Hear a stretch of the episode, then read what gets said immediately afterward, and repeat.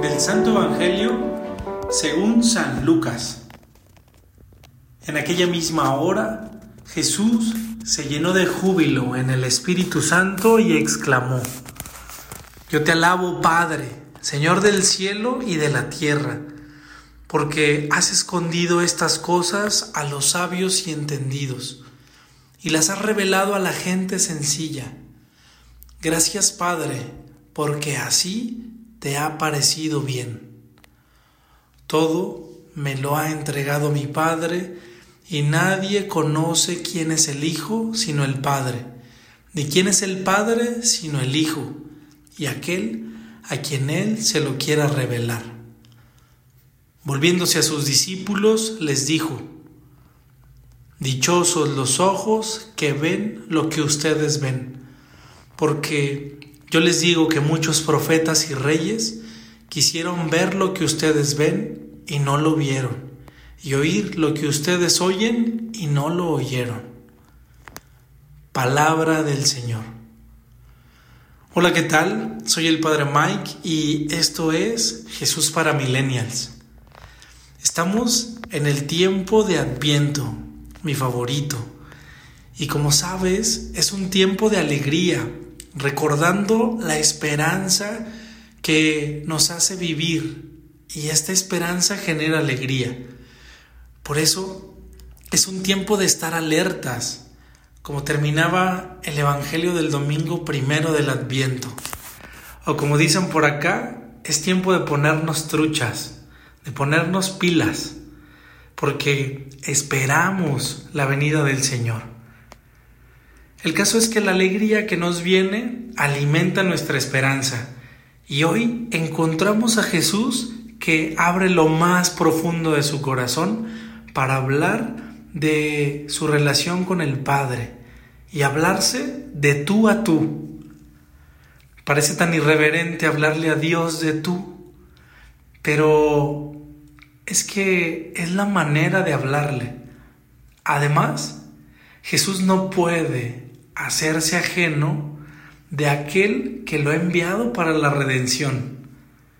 Y dice, yo te alabo Padre, Señor del cielo y de la tierra. Y desata esta oración que nos muestra la intimidad de Jesús, que garantiza que Él y el Padre son uno solo.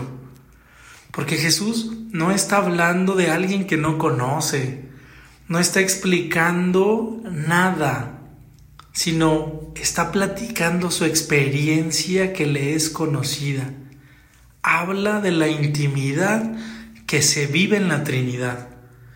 Y aunque es un Dios para todos, no es un Dios descubierto por todos sino por los sencillos, aquellos que están sedientos del Dios que da la vida, aquellos que saben descubrir en lo sencillo a Dios.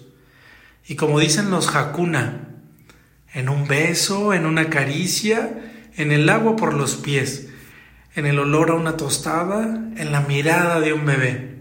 Sal de ti, que todo te afecte.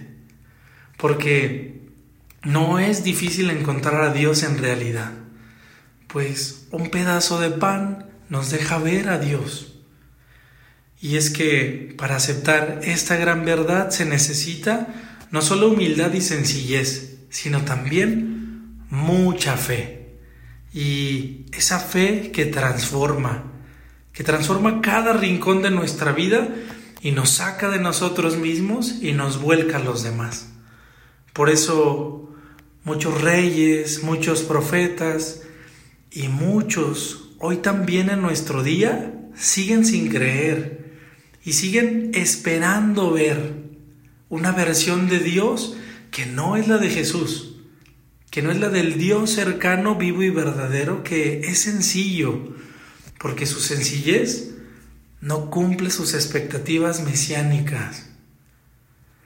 Aprovechemos este tiempo en verdad del adviento que nos prepara para mirar a un Dios encarnado, tan sencillo, tan débil, que necesita de una madre que lo cuide.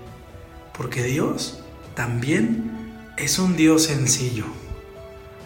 Que tengas un muy buen día, todo de Dios, y que Dios se deje mirar hoy en tu vida.